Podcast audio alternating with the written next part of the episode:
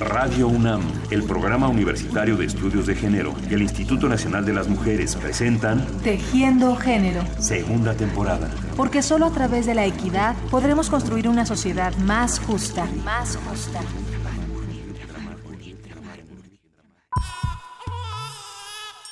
Desde tiempos muy lejanos se ha manejado la absurda idea de que ser mujer y ser madre son una y la misma cosa, que no se puede ser lo uno sin ser lo otro, y también que si se es mujer y no se es madre, se ha fracasado en la vida o se ha desperdiciado la más importante oportunidad de realización personal. Esta idea parte de ver a la maternidad como un instinto natural o una suerte de designio divino de las mujeres, y se argumenta que todas, pero todas, nacen con él, y si alguna despistada no tuvo la sensibilidad de percibirlo desde su más tierna infancia, ya le llegará el momento en el que su reloj biológico la ponga a pensar en pañales, carriolas, sillitas, unitas y todos los accesorios que integran el equipo indispensable para ser una buena mamá. Cuando tenga un que allí empieza mi vida. Cuando pueda abrazarlo y apretarlo en mis brazos, qué alegría. El problema de este tipo de ideas fijas es que no perciben que las cosas cambian, que evolucionamos, que las estructuras sociales ya no son las mismas, pero sobre todo que existen muchas formas de ser mujer y que no todas pasan necesariamente por el anhelo de la maternidad. En México, a lo largo del siglo XX, se dejaron sentir algunos cambios muy significativos. Se fortaleció la incorporación de las mujeres al mercado laboral y al ámbito público, aumentó su nivel de escolaridad y a partir de 1973 se inició la comercialización abierta de diferentes tipos de anticonceptivos. Estos cambios les abrieron a muchas de ellas diversas posibilidades de realización personal y social lo suficientemente interesantes como para ocupar todos sus afanes y todo su entusiasmo. La maternidad dentro de esos proyectos de vida no era necesaria, no era anhelada. Así, para algunas mujeres en México, no ser madres dejó de ser un fracaso, un accidente de la vida, una frustración, y se convirtió en una decisión madura y clara. Pero como sociedad, ¿hemos sabido identificar, aceptar y alentar estos cambios? Cuando yo tenía tus años ya había nacido piedad, Holocausto, Justiniano, Macio, Sara y Nicolás. La menor de las Gutiérrez con cien vueltas se casó y esta Zéfira no sale por más vueltas que le doy. Conversemos, reflexionemos, compartamos experiencias. Les damos la más cordial bienvenida a todos y a todas aquí en el segundo programa de Tejiendo Género. Y cada semana el equipo de producción trabaja intensamente en estas cápsulas, en documentarse para contestar preguntas básicas, preguntas que queremos que son ahora, ahora mismo un tema de debate muy importante como esta, sobre la maternidad y si nos atañe a todas así de forma absoluta y contundente. ¿Qué tan común, qué tan sencillo es para una mujer tomar la decisión de desobedecer el mandato social y elegir no ser madre? Es el tema de hoy. De hecho, tenemos un tema por mes y es el de la maternidad. Por eso estamos dándole todos los ángulos. Ya vimos jóvenes y maternidad y hoy vamos a ver mujeres que eligen no ser madres. Así que con gusto les presento a nuestras invitadas y les recuerdo que tenemos una vía de contacto con ustedes, que es el teléfono 55 36 89 89, que también tenemos el correo electrónico tejiendogénero arroba gmail.com y que en Facebook y en Twitter nos encuentran como Tejiendo Género. Bueno, pues gracias por estar aquí a la maestra Yamile Dugalde. Ella es socióloga costarricense, radicada en México desde hace más de una década, con una maestría por la Universidad de Costa Rica con especialidad en políticas públicas que ha aplicado al análisis de las políticas de igualdad de género. Actualmente es directora de capacitación y profesionalización del Instituto Nacional de las Mujeres. Yamilet, gracias por estar aquí. Muchas gracias por la invitación. Y saludamos también con muchísimo gusto a la doctora Hortensia Moreno. Ella es doctora en Ciencias Sociales con especialidad en Mujer y Relaciones de Género. Es editora y periodista. Hace trabajo de investigación dentro del Programa Universitario de Estudios de Género y es una mujer que desde hace tiempo tomó la decisión serena y muy bien reflexionada de no ser madre. Bienvenida, Hortensia. Buenas tardes, muchas gracias por invitarme a este programa. Pues como ven ya el tema está en el aire y también las preguntas aplican por supuesto para el público que nos escucha porque es muy importante que de lo que aquí se diga también tomemos en cuenta la opinión de usted, su experiencia propia, así que llámenos 55 36 89 89.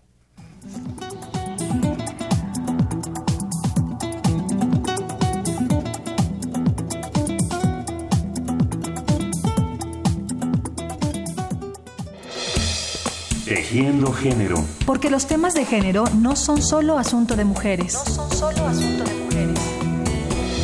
Tejiendo género. Bueno, platíquenos si usted ha visto a una mujer sin hijos como una persona un poco rara. Díganos si esto le ha parecido anormal, porque hoy vamos a hablar de esto. Tenemos a, a dos especialistas. Y un poco la pregunta, de acuerdo también a la cápsula, es si es verdad que todas las mujeres quieren ser madres. Yamilet. bueno, es, es una pregunta buena y es una pregunta difícil de contestar, ¿no? Porque yo creo que socialmente existe la idea, el mandato de que la forma a través de las cuales las mujeres nos podemos expresar y realizar es a través de la maternidad. Pero pues creo que ha sido ya una reivindicación de hace siglos, de hace, no, yo creo que es una reivindicación más situada en el siglo XX, a mediados del siglo XX creo mucho más históricamente, la posibilidad de no elegir o la posibilidad de elegir no ser madres, la posibilidad de no ser madres y sobre todo la posibilidad de que el ser mujer no tenga que estar intrínsecamente asociado con la idea de la maternidad, ¿no? La posibilidad de que puedes ser mujer y expresar muchas dimensiones, afectos, en realidad que la, la expresión de todas estas eh, subjetividades, eh, formas, afectos, maneras de ser, no tiene que estar restringido al tema de la maternidad. Esa es yo creo que la reivindicación básica y sustantiva.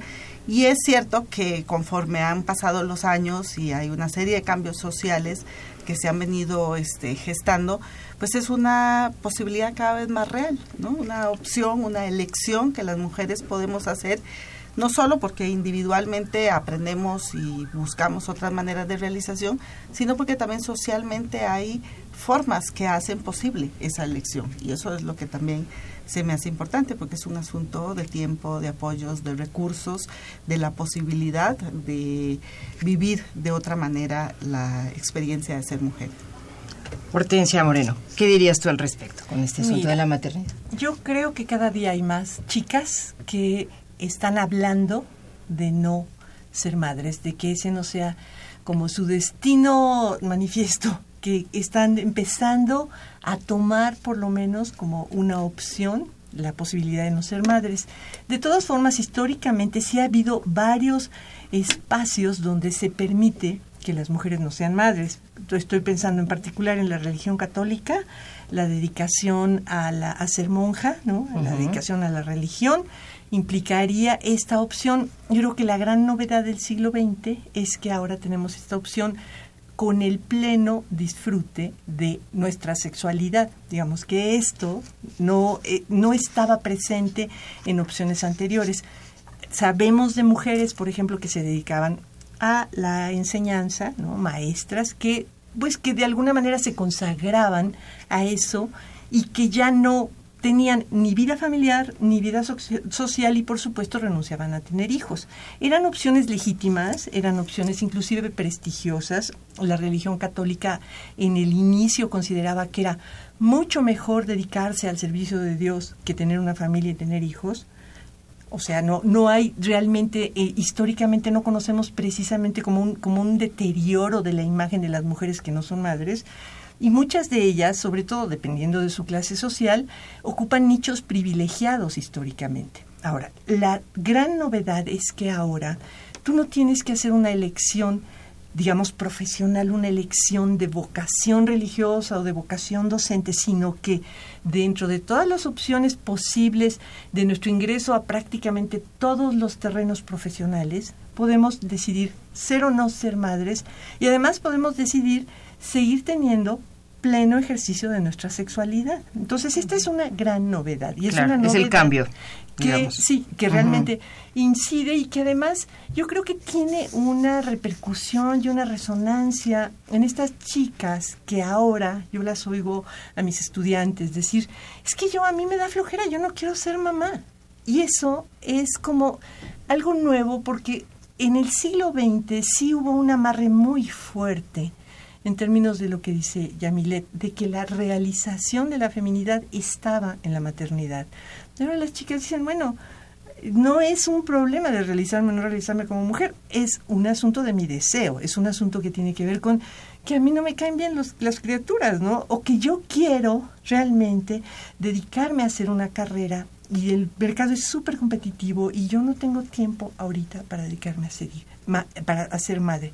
Y otro detalle más ya para cerrar esta, esta primera intervención. Adelante, adelante. Que es la de que no se puede generalizar en esta, en esta frase de todas las mujeres, pero tampoco se puede generalizar en términos de la vida de una sola mujer, porque hay momentos en que una mujer tiene el deseo de ser madre y luego puede renunciar a ese deseo porque la circunstancia no es la adecuada.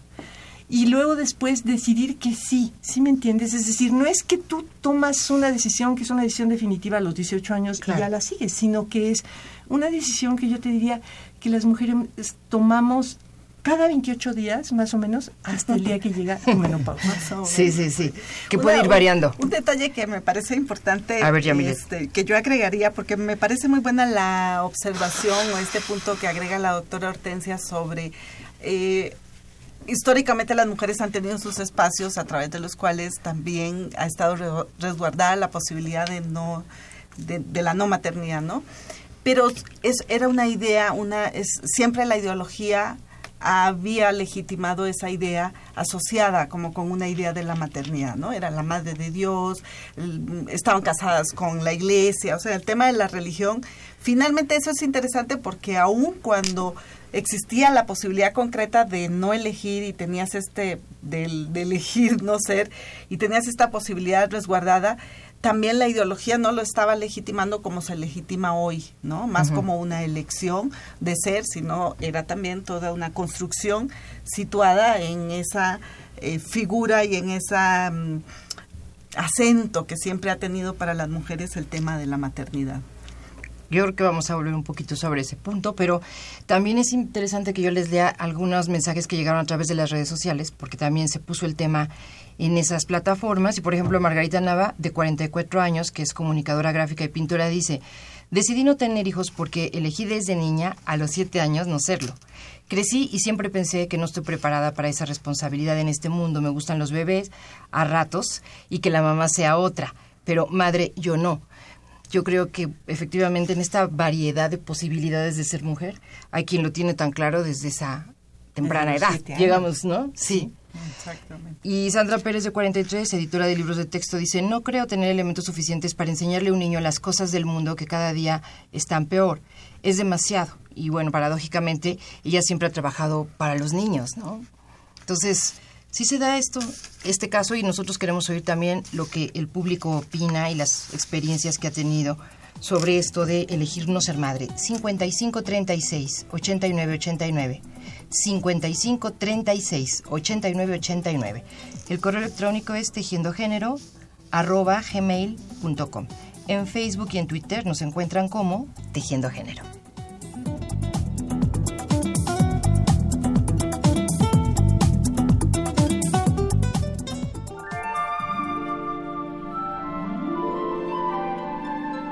Había una vez, hace no tanto tiempo y en un lugar no tan lejano, una bruja. Nadie se acordaba de cómo fue que la bruja llegó a ese lugar. Tampoco se recordaba por qué se supo que ella era una bruja. Es más, nadie sabía ciencia cierta que lo fuera, pero todos, todos lo sospechaban. Era una mujer extraña. Vivía sola, paseaba sola, pensaba mucho y sobre todo no tenía esposo, no tenía hijos y no parecía importarle.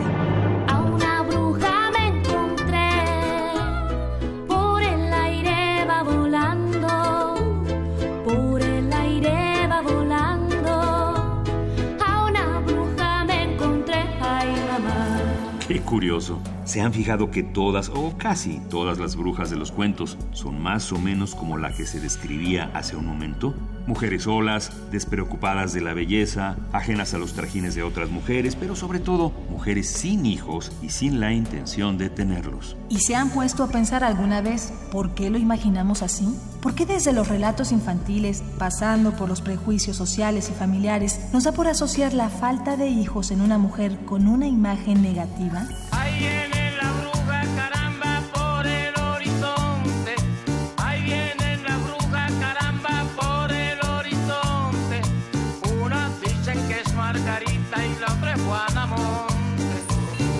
La opción de no ser madre ha sido desde hace mucho una posibilidad elegida en medio de muchas dificultades por varias mujeres mexicanas. Mujeres inteligentes, creativas, inquietas, mujeres comprometidas y apasionadas por un sinfín de temas y de curiosidades. Desde la escritora Sor Juana Inés de la Cruz hasta la revolucionaria Carmen Cerdán, pasando por la periodista magonista Elisa Acuña Rossetti, la luchadora social Dolores Jiménez y Muro, la arqueóloga Eulalia Guzmán, la abogada y escritora Esperanza Velázquez Bringas o la brillante feminista y universitaria Elena Torres. Elegir libre, comprometida y serenamente ser madre es una fuente de intensas y ricas experiencias. Elegir libre, comprometida y serenamente no ser madre también es una forma de crecimiento personal. ¿No sería momento como sociedad de pensar, de comenzar a hablar y a identificar y a erradicar las descalificaciones absurdas? Mira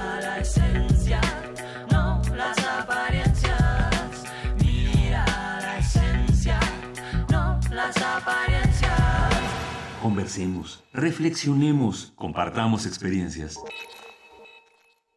Tejiendo género. Hablar para transformar. Teléfono 55 36 89 89. Este programa es en vivo, es el segundo programa de la segunda temporada de Tejiendo Género con el tema Elegir no ser madres como opción de vida. Y bueno, en esta cápsula se habla de los prejuicios y por supuesto estaba la bruja del 71, el programa de Chespirito, ¿no? Que era la amargada y creo que todavía por ahí puede ser que haya personas que digan, uy, pues no tuvo hijos, por eso es tal y cual. ¿Qué nos pueden decir de, de este asunto de las agujas se mueven un poquito, se vuelven las cosas más flexibles, pero los prejuicios pesan? Los prejuicios pesan. Hortensia hay una, hay- Moreno. Hay, hay una enorme hostilidad en contra de la mera posibilidad de formas de vida que son alternativas. Pero de todas formas, yo creo que es importante aquí aplicar la regla de cómo, cómo identificas cuando algo es sexista. Cuando si tú se lo aplicas a un hombre, resulta ridículo. Nunca, nunca es la, la, la tarjeta de presentación de un hombre si tiene o no tiene hijos. De muchas personas tenemos un trato que es, digamos, externo y no llegamos a saber si tienen o no tienen hijos y en todo caso su valor personal no está en el, en el efecto de reproducirse. Va- vamos a decir que para los hombres ser padre es como un plus y de todas formas su realización está por otra parte. En cambio, para las mujeres es una condición social como de identificación. Entonces, bueno, ese es un prejuicio sexista.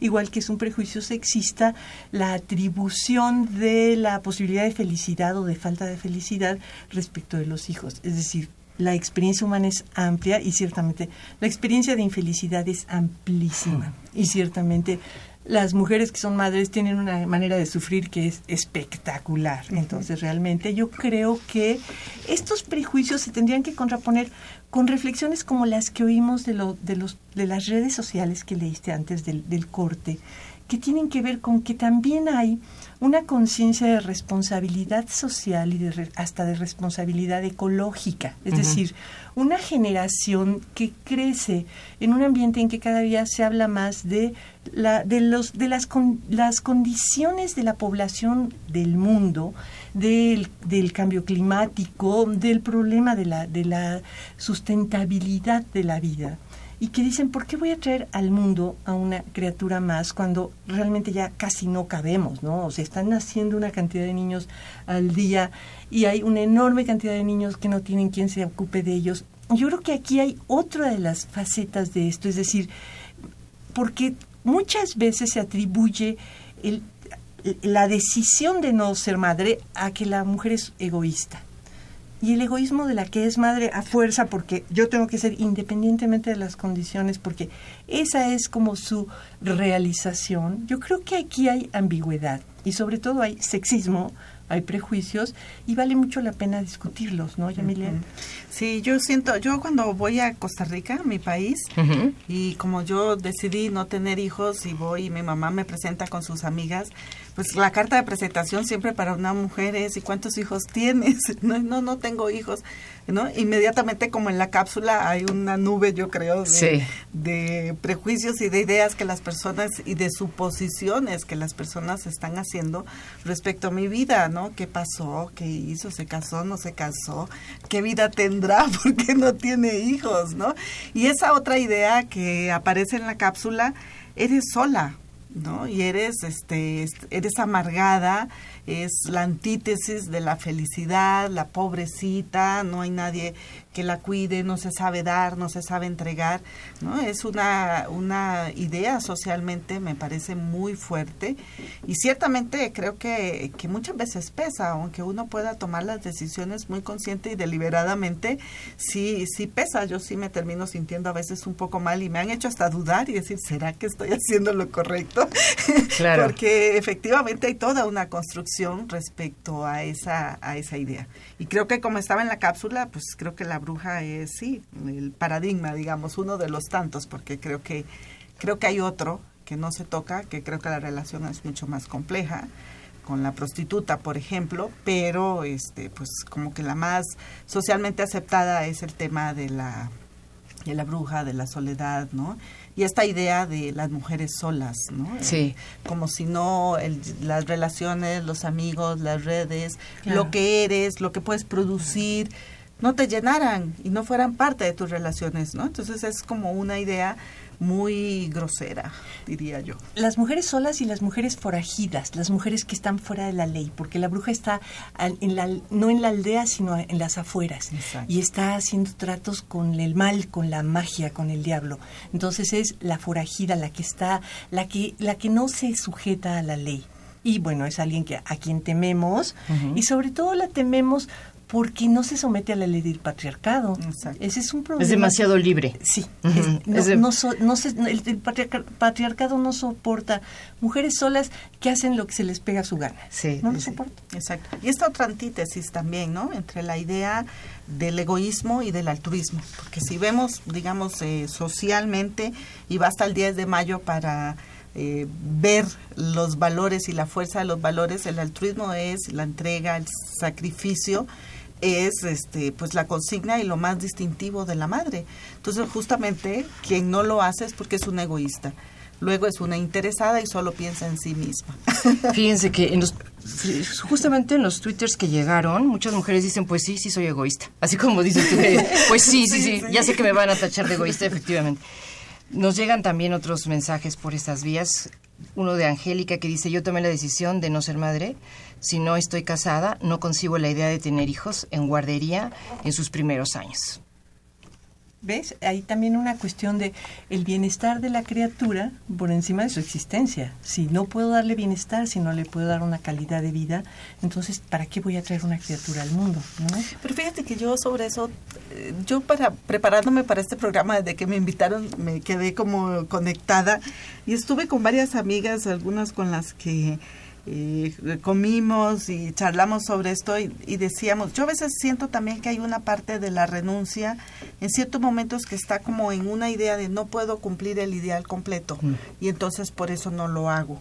¿No? Entonces, eso también, bueno, por supuesto que toda decisión y toda elección es muy respetable.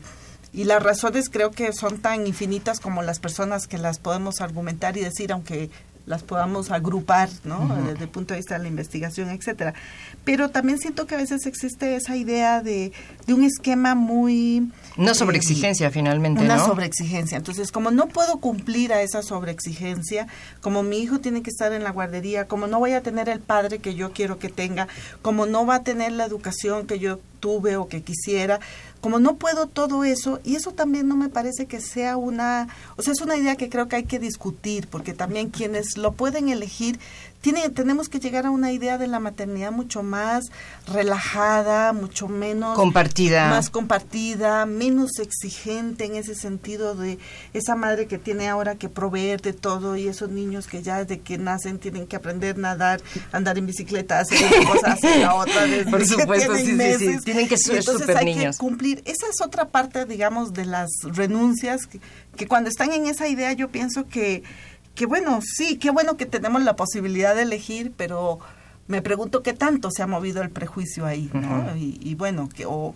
o qué tanto socialmente estamos posibilitando formas alternativas de maternidades, porque la no elección no tendría que ser opuesta a las que eligen, es simplemente un continuo en tu vida. Tú a veces eres, me encantó la idea que dice la doctora Hortensia, pues sí, tampoco es una idea de hoy para siempre. ¿No? puedes cambiar de opinión. O sea, puedes cambiar de opinión. Y Como dice la doctora, hasta que la, biología también te lo va sí. a Pero también podrías adoptar. Por supuesto, yo creo que eso sí, hay muchas maneras. llegar y decir, tengo cuarenta y tantos años, la ideología ya no me, la biología ya no me lo permite, pero yo podría en este momento decidir ser madre, ¿no? Entonces, yo creo que es también como avanzar, o la rayita sería como muy significativa en el tanto sea una idea flexible, sea una idea social, sin exigencias, ¿no? Una idea mucho más libre, mucho más compartida. Y el, otro detalle, el otro detalle es esta idea de que la renuncia es la de que las mujeres que dicen no tener hijos, cuando las mujeres que deciden tener hijos por ese hecho, también están renunciando. Y están renunciando a cosas muy importantes, están ah, renunciando a la vida profesional, están renunciando a sobresalir en el trabajo, están renunciando a espacios de libertad a veces están renunciando inclusive a su sexualidad, a, la, a, la, plenitud del goce de la sexualidad y a muchas cosas que siempre quedan así como, bueno, pero como el hijo es la cosa tan maravillosa, pues entonces no me lo paga. De eso. Sí. sí, sí, sí. A esa idea idílica. Exacto. Bueno, llamo Josefina Acevedo dice, tengo mi propia empresa y desde hace tiempo decidí no ser madre. Yo opino que es elección de cada mujer y eso no implica que yo esté triste o amargada. Muchas conocidas mías opinan que debería reconsiderarlo y parece no respetar mi decisión. Yo estoy feliz sin hijos y eso no implica que no haya encontrado a la persona correcta con quien tenerlos, ¿no? Yo creo que una cosa muy importante de resaltar ahí es lo, cómo opera la presión social, ¿no? Porque es tanto eh, la ideología y los medios y la red de las mujeres, cómo opera esta, esa presión que vamos haciendo en distintos espacios, las familias, las cuñadas, todo, ¿no? Cómo opera en presionar estas decisiones, qué poco tolerantes somos en realidad a las este, elecciones, a las variantes, a las variantes, exactamente. Tenemos el teléfono a su disposición porque también queremos escuchar lo que usted quiera compartirnos, su opinión sobre este tema, que son las mujeres que han elegido no ser madres. 55 36 89 89. 55 36 89 89. Y también para que usted aproveche y platique con nuestras invitadas que son la maestra Yamile Dugalde, socióloga, y la doctora Hortensia Moreno, doctora en ciencias sociales yo creo que es muy buena oportunidad de seguir moviendo los pilares que hemos creído siempre, ¿no? Que la maternidad es per se, siempre es el signo de ser mujer y mujer feliz.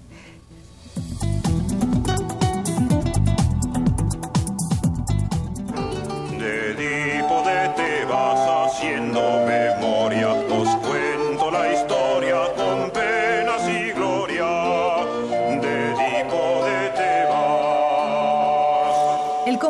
Edipo es un complejo muy complejo que a grandes rasgos tiene que ver con situaciones confusas y no resueltas entre un hijo y su madre. Es una de las tantas maneras en las que la psicología ha nombrado y clasificado para su estudio y solución los desórdenes emocionales que se generan en esas complicadas relaciones. Y es que no es fácil ser madre y tampoco es nada sencillo ser hijo, mucho menos dentro de una sociedad como la nuestra que pone tantas y tantas expectativas en este asunto de la maternidad.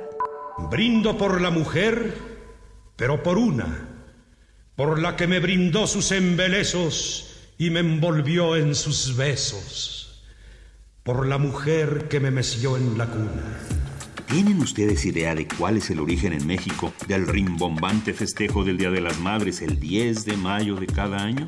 Pues nunca estará de más recordar que esta fiesta tuvo su origen en el escándalo que provocó en 1922 el primer intento de campaña de control de la natalidad que se había realizado en ese año en el estado de Yucatán. La posibilidad de que las mujeres a través del método del ritmo pudieran decidir el número de hijos que deseaban tener y el espaciamiento entre ellos fue vista como una amenaza amenaza la sacrosanta función femenina de la maternidad. Y desde la capital de la República y a través de uno de los periódicos más influyentes de la época, se hizo la siguiente propuesta. Consagrar una fecha, dedicar un día a enaltecer a la madre y hacer un monumento de amor y de ternura para la que nos dio el ser, manifestando de esa forma que todos los sacrificios, que todas las Madrecita querida, mil perdones te pido, si por esa traidora te dejé en el olvido. Por mi madre, bohemios. Cuántos valores, cuántos temores, cuántas formas de vigilancia y de poder debían estar colocados en la maternidad para que los tímidos esfuerzos de control de la natalidad de las mujeres yucatecas en 1922 merecieran una reacción a tal grado exagerada. Habría que tenerlo presente y recordarlo a menudo. Conversemos, reflexionemos, compartamos experiencias. Tejiendo género. Conduce Rita Abreu. Y el teléfono es el 55 36 89 89. Bueno, se ha movido un poco la aguja, como decíamos, porque, por ejemplo, Raquel Castro, de 36 años, en Twitter dice, y ella es escritora y guionista, decidí no ser madre porque la maternidad es un trabajo de tiempo completo que requiere de una vocación que yo no tengo. No creo que tener hijos sea el único modo de compartir el amor que tengo y lo que he aprendido. Han pasado muchos años entre estas mujeres de Yucatán y que una chica pueda decir, no tengo la vocación. Así, tranquilamente. No la tengo, ¿no? Y queremos hablar un poco también con Yamileda acerca de el Día de las Madres en Costa Rica, que es tu país natal, para tener un parámetro de lo que sucede en México con el 10 de mayo y lo que sucede, por ejemplo, en Costa Rica. Yamileda. Bueno, el- en Costa Rica el 10 de mayo es, eh, perdón, el Día de la Madre es el 15 de agosto, que está asociado también como el Día de una Virgen, ¿no? Creo que ayer yo oí Es muchos el- cohetes por acá y creo que era la- es el ascenso de la. Virgen, nada Nuevamente, menos. ¿no? Esa idea La de la. Virgen. Sí, de la Asunción. no cualquiera, ¿no? Eso. Pero yo creo que hay poca diferencia en términos de la magnitud tan importante que hay, pues somos sociedades todas con una ¿cómo se dice? Un mater- mater- eh, una ideología marianista, mariana, muy importante en nuestras eh, repúblicas, ¿no? Y la idea misma de la república está asociada muy fuertemente con esta idea de la maternidad y es bastante similar. Creo que aquí eh, exageramos un poquito más, con- pero creo que creo que allá este, también Paran de trabajar a las 3 de la tarde. Damos día libre y hacemos toda esa parte y el ritual de celebración a la madre es pues impresionante, ¿no? Comidas y, y bueno, es el único día que se, se salva un poco a la madre de no cocinar, pero nada más. Claro. Bueno, ya ya Bueno. sabes que aquí le, le llega a toda la familia a comer, entonces cocina y luego lava cientos de trastos, pero se siente muy muy celebrada, ¿no? Muy agasajada. Otra cosa, doctora Hortensia Moreno, que queremos también poner en la mesa, es que te parece que hablemos también de los prejuicios que vienen hasta de, de los médicos, ¿no? De, de esas frases tremendas y contundentes de matriz que no da hijos da tumores, así que vamos a ver si podemos controlarte a ti, porque estas mamás también tienen problemas porque no han amamantado. Claro, claro. Y fin, se cuelan por todos lados. Bueno, por supuesto, la, la, la profesión médica es una de las profesiones más, vamos a decir, ah, conservadoras que hay. Y bueno, tiene una razón de ser, pues es, un médico es el que conserva la vida, por favor. Entonces, ciertamente pareciera como que hay también allí una necesidad de explicarles a las mujeres, de, de obligarlas, de enfrentarlas a esta situación en la que su cuerpo, su biología se lo está pidiendo. No es un asunto social, los médicos lo ven como un asunto biológico. Ciertamente, la- los estudios demuestran pues que es bastante más azaroso el problema y no es verdad que haya mayores tumores en los, en los úteros que no tienen fruto. No es verdad, es decir, esto es un prejuicio de los médicos. Pero ciertamente la profesión médica empuja, y empuja, bueno, un poquito jalando agua para su molino. Pues digo, realmente es, eh, imagínate lo que implica la industria, la industria hospitalaria, nada más en claro. partos, ¿no? Totalmente, sí, sí, sí. sí. A mí me gustaría meter otro tema, que Adelante, es el, por el favor. del mito de la soledad, que este es uno que tiene que ver con los estilos de vida que abre el final del siglo XX y el principio del siglo XXI. A ver. Ciertamente, a lo mejor si pensamos en una mujer aislada en mediados del siglo XX, podríamos suponer que esa mujer se quedó sola porque no tuvo hijos. También en ese momento hay un, un prejuicio brutal en contra de las madres solteras.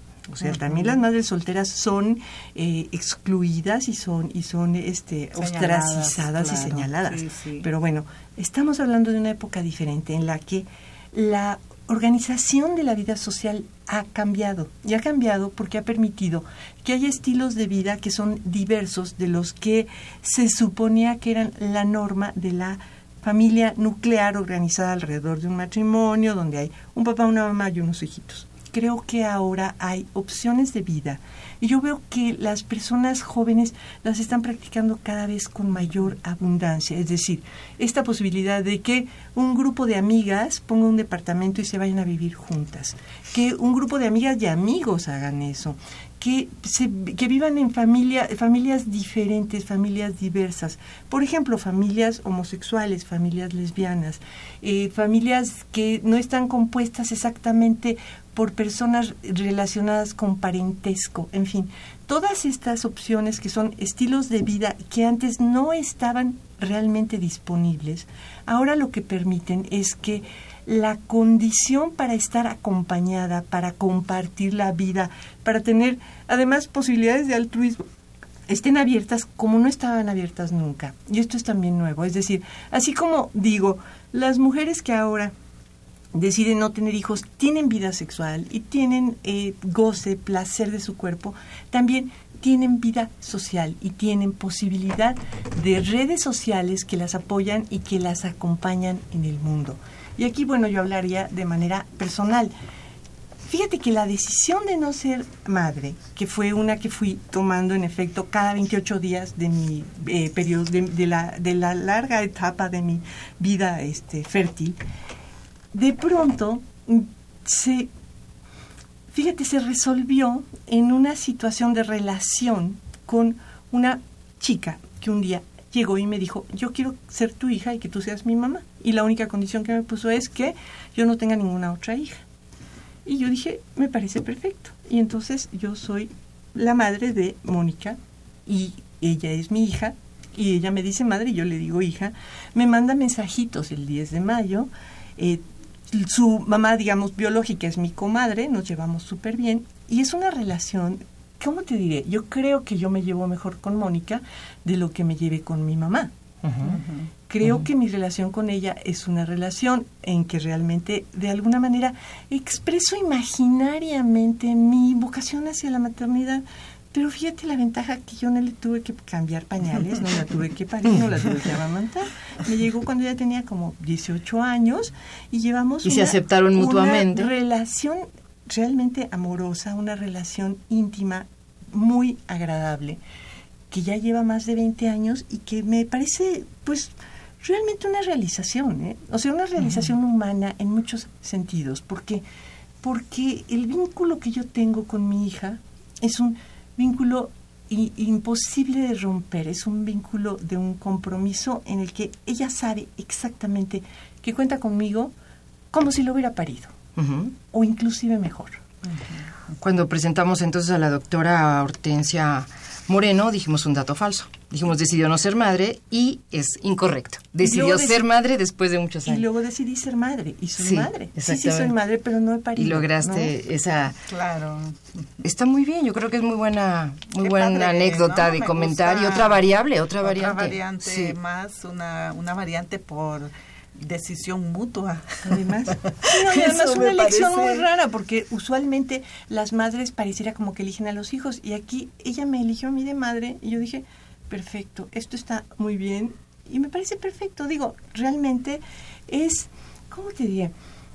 Eh, esa posibilidad de que la de que la decisión no sea definitiva, que no esté tomada ya para siempre, porque además siempre va a haber la opción de, lo, de la adopción y es una que está un poquito no hay cultura de la adopción en México, es muy, muy curioso. ¿eh? Estigmatizada, ¿no? Sí, yo creo que también. tema- Yo creo que siempre se ve como la última opción, ¿no? Como la última carta. y como una vivencia como fallida, Sí. ¿no? De alguna bueno, no sé, no sé, creo que hay de, mm, también experiencias muchas. Yo tengo amigos cercanos que han adoptado y ha sido todo un proceso muy consciente, muy deliberado, buscar, etcétera, pero siempre es como algo ahí que se ve y pues en este mito, ¿no? De la soledad, de la de lo no completo. ¿no? Y en el mito de la consanguinidad, como si la también. consanguinidad fuese una garantía de afecto. de afecto, de amor. Y digo, realmente. De no egoísmo, ¿no? Esa, es, Claro. esa es muy buena, porque dicen, son egoístas quienes deciden no ser madres como si las que si lo fueran, ya por ese hecho ya no tuvieran Ya ningún rasgo, demostraron, ya claro. demostraron no ser egoístas. Empiezan a llegar estas llamadas, que vamos a incluir, por supuesto. La de Nayeli Guerrero dice, en Tláhuac impera el machismo y trato de mantenerme al margen de ese ambiente. Por el momento no quiero tener hijos, pero al mismo tiempo me gustaría dejar algo de mí en este mundo. Después pienso que, que ese lado es tan incierto y que este país es tan caótico que no conviene traer niños. Es una perspectiva que cambia constantemente con el tiempo y aún no he tomado una decisión, pero por el momento prefiero no tener hijos y tiene 25 años. Me parece una decisión muy sabia, o sea, saber eso, que no, Yo que no está que tengo amarrada, como ¿no? una parte problemática con esta idea de que tú decías este argumento ecológico, ¿no? Porque sí, yo creo que realmente estamos en un momento de la- del eh, humano, un momento social y ecológico problemático. Pero a veces pienso, porque pues quien elige tener y nuestros países entramos a esta a este problema ecológico de, yo- o sea yo pienso que ese es un tema que debe resolverse por otro lado y no solamente por un problema de que sobrepoblamos no y además de que somos los países del tercer mundo los que sobrepoblamos el mundo. Entonces a mí es un argumento yo creo que es cierto y es correcto y efectivamente pues sí a veces eh, también se vale pensar eh, qué voy a traer a este mundo y tal pero yo pienso que eh, esta asociación con esta parte ecológica me resulta personalmente un poco problemática, porque creo que es poner eh, el acento en el tema, digamos, donde no debe ser. O sea, el problema también de la contaminación, del, del desastre ecológico, etcétera, no es solamente un problema de sobrepoblación. No, no, yo estoy Es de acuerdo un- con eso, no. Lo, sobre lo que yo llamo la atención es sobre la posibilidad de que la decisión esté mediada también por, Por razones de que no sean social. estrictamente razones de, de qué va a pasar conmigo, qué voy a hacer cuando sea viejita, sino personas que están pensando un poco más allá de su vida personal y que están tomando en cuenta sí, sí. una serie de variables que están presentes ahora como parte de la, de la cultura común. Es decir, sí es cierto que tenemos problemas de se va a terminar el agua, se va a terminar el petróleo. Y esto, yo no, yo no digo que sea eh, una decisión sistémica, ni mucho menos que sea una decisión que, te- que tenga que tomarse desde el Estado hacia abajo, ¿sí me entiendes? Sino que lo que estoy diciendo es, las decisiones de algunas chicas, de algunas mujeres, están mediadas por esto. Es decir, está interviniendo en la decisión esta pregunta acerca de qué futuro tiene, no la humanidad, ¿no? ¿Qué futuro tiene esta persona a la que yo voy a darle vida? Exactamente. Bueno, este argumento que ahora ustedes aquí discuten y entran en polémica es parte también de un artículo que estábamos leyendo para este programa publicado por El País y que dice que hay una baja en la natalidad de las mujeres norteamericanas. Algunos de los argumentos son este que están ustedes comentando sobre un mundo caótico, un mundo en donde se están acabando los recursos. Otros son los que se quieren abrir paso y un hijo pues roba muchísimo tiempo y en fin están también presionados porque dicen que viven en el país donde, el éxito individual es otra de las cosas que hace presión para qué hacemos tenemos hijos o nos dedicamos al éxito individual no entonces creo que el tema sí toca este punto sí lo toca sí, sí va así haciendo rebotes en esta situación y qué bueno si hay polémica y si podemos hablarlo para saber, bueno, si el argumento nos toca a nosotras las mujeres, porque ya sería otra de las responsabilidades, ¿no? 55 36 89 89. Con mucho gusto los damos, damos este teléfono de nuevo, 55 36 89 89 el correo electrónico que es tejiendo género arroba gmail.com y en Facebook y en Twitter nos encuentran como tejiendo género.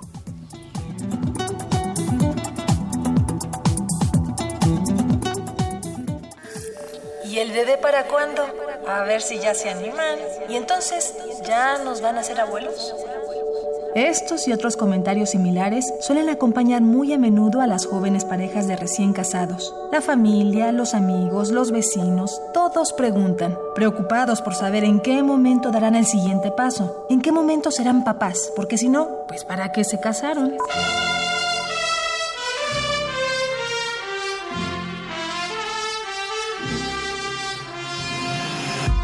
Pero resulta que esto ya no es siempre verdad. Muchas parejas en México están tomando la decisión de no tener hijos o bien de postergar lo más posible esta decisión y están de común acuerdo organizando su vida en torno a otros proyectos. No son la mayoría, por supuesto, pero sí un significativo 29% del total de las parejas mexicanas. Este dato lo encontramos reportado en una tesis profesional de la licenciatura en Relaciones Comerciales del Instituto Politécnico Nacional, un trabajo titulado La escasez de comunicación comercial al segmento de la familia DINC, cuyo planteamiento es considerar a este sector como uno de los objetivos de la mercadotecnia. El término DINC corresponde a las siglas en inglés de la frase doble ingreso, no niños, y es el nombre de un fenómeno que se ha extendido ampliamente en Estados Unidos y en los países europeos.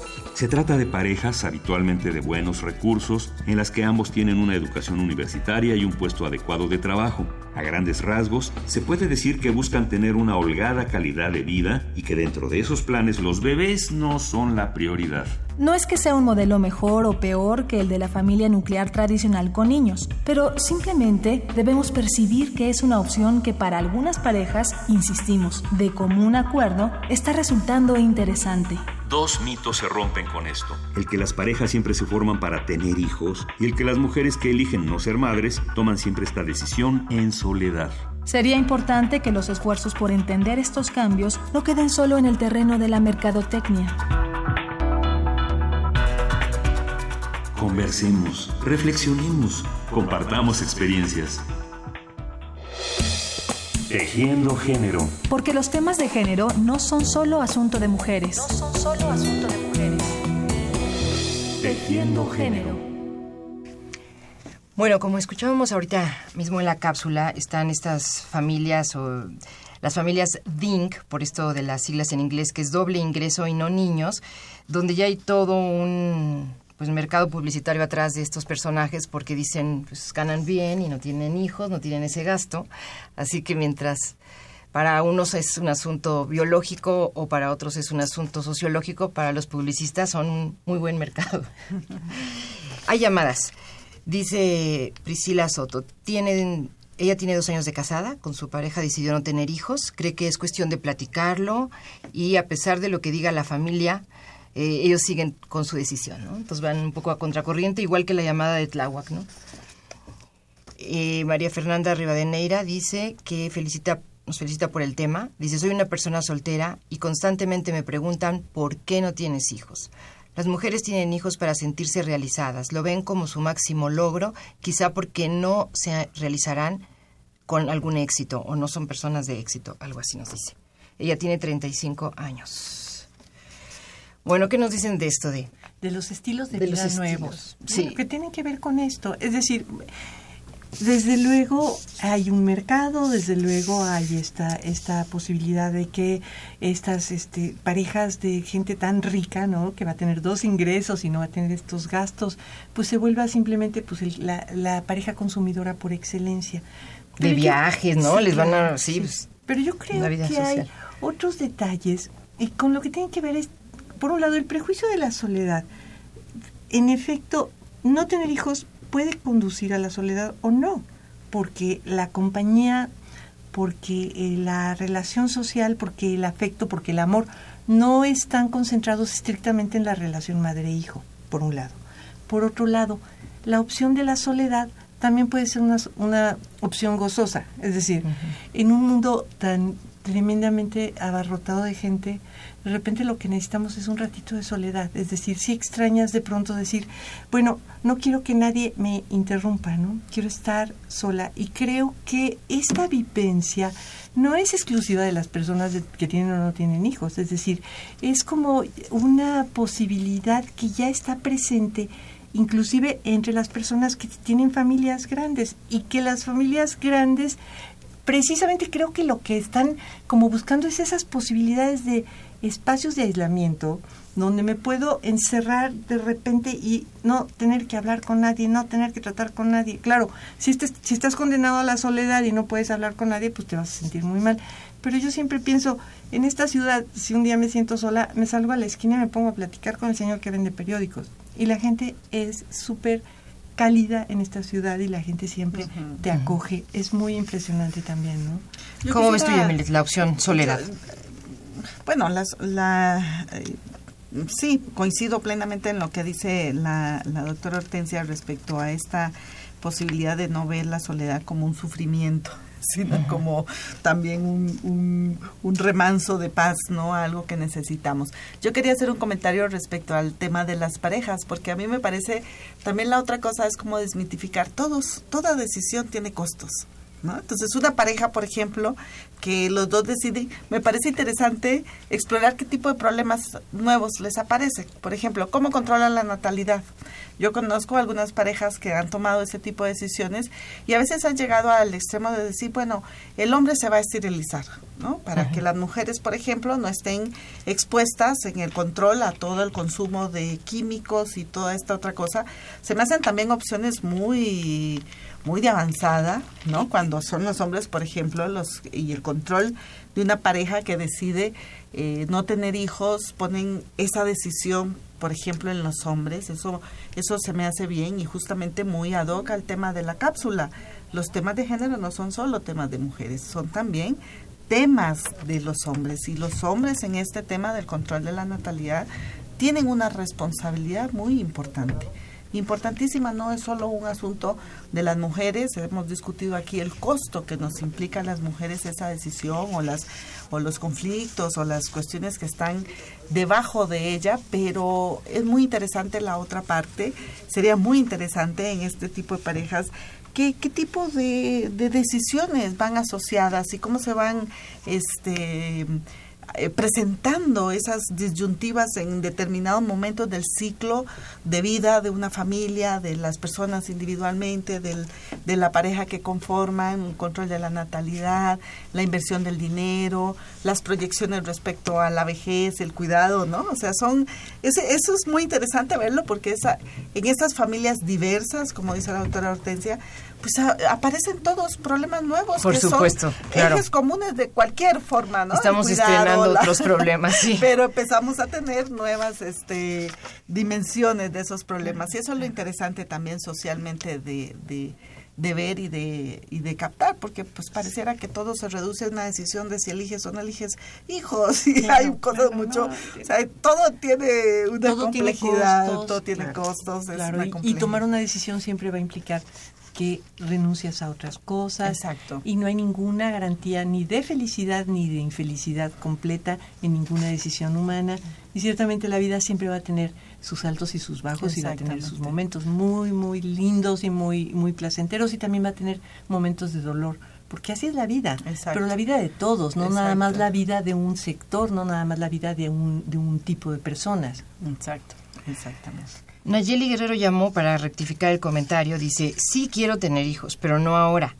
Deseamos dejar una trascendencia, prolongar nuestro árbol genealógico. No soy la única que se siente así.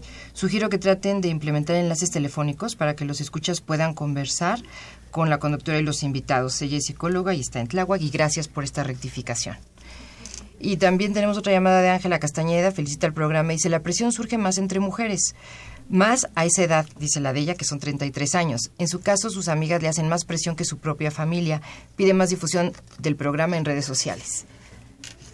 Pues así es como estamos llegando ya casi al final. Yo les pediría un comentario final alrededor de este tema. Muchas cosas que han ido tocando. Yo creo que nos queda claro esto de las familias diversas, de los estilos distintos de, de vivir, de esta maravilla de poder elegir entre varias opciones, ¿no? Claro, claro. ¿Cómo cerrarías, doctora? Bueno, primero Hortensio? que nada, que la, la reivindicación del feminismo de la segunda ola, de la maternidad libre, significa, por un lado, el acceso al control de la natalidad, pero por el otro lado también la posibilidad de decidir que no vas a ser madre, que no vas a ser madre ahora o que no vas a ser madre tampoco mañana. Creo que esto lo que resignifica es la propia vida de las mujeres, que abre opciones, que abre y que además ha demostrado que en efecto la vida cambia, la vida cambia de manera, vamos a decir, ah, mejor para las mujeres. Creo que es mejor tener estas opciones que no tenerlas, que ser obligada a ser madre, ya sea por una cuestión de accidente o porque la presión social te lo exige, eso es algo que está coartando la libertad de las personas y que las mujeres como sujetos sociales tienen que agradecer que ahora pueden tomar la decisión. Y la decisión que tomen, pues es su decisión y la decisión va a tener sus riesgos, va a tener sus costos y no hay ninguna decisión que garantice para siempre la felicidad, pero tampoco hay ninguna que garantice la infelicidad absoluta. Exactamente. Bueno, yo quisiera este, cerrar eh, diciendo y señalando un poco que creo que eh, algo con lo que empecé, ¿no? O sea, creo que es una decisión, por supuesto, como todas, de la subjetividad completamente irreductible en las personas, pero creo que es una parte también que debe estar, que, es posible gracias a que socialmente hay condiciones. Y eso también a mí me parece que es importante señalarlo.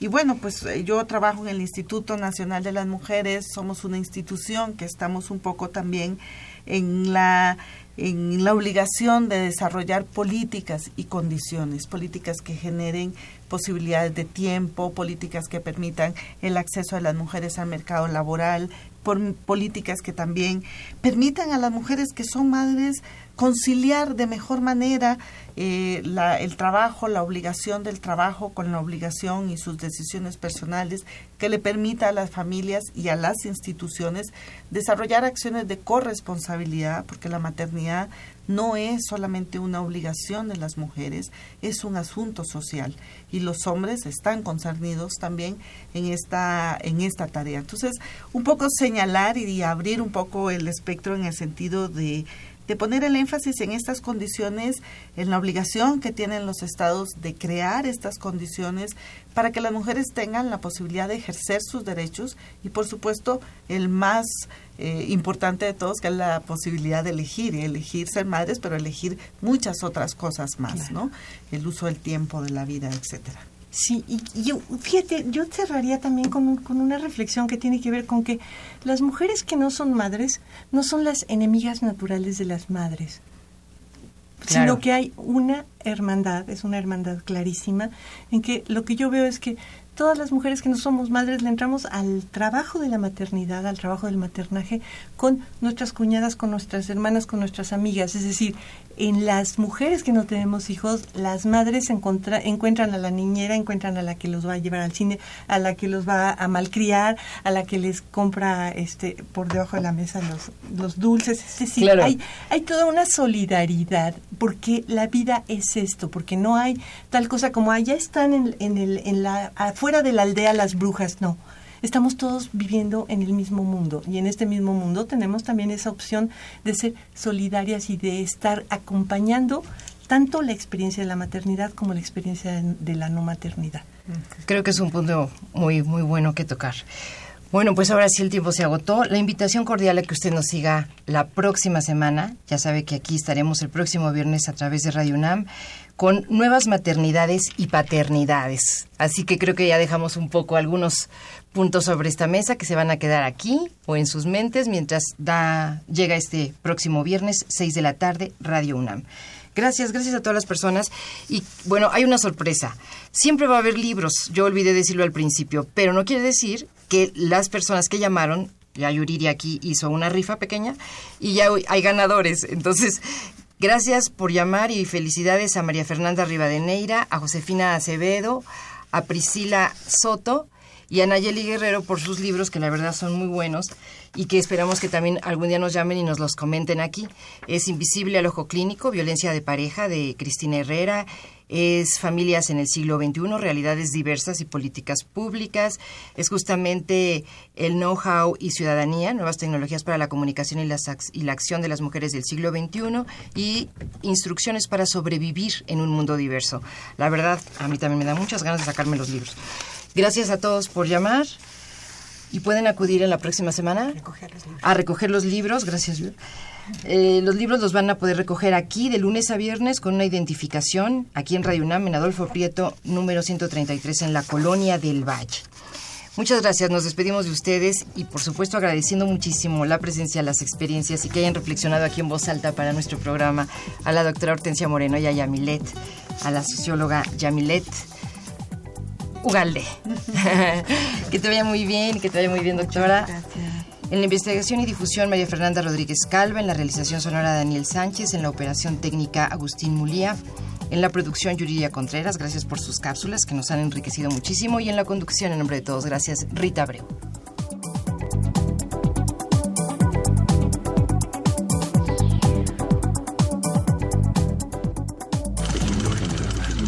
Radio UNAM, el Programa Universitario de Estudios de Género y el Instituto Nacional de las Mujeres presentaron Tejiendo género. segunda temporada. Porque solo a través de la equidad podremos construir una sociedad más justa. Más justa.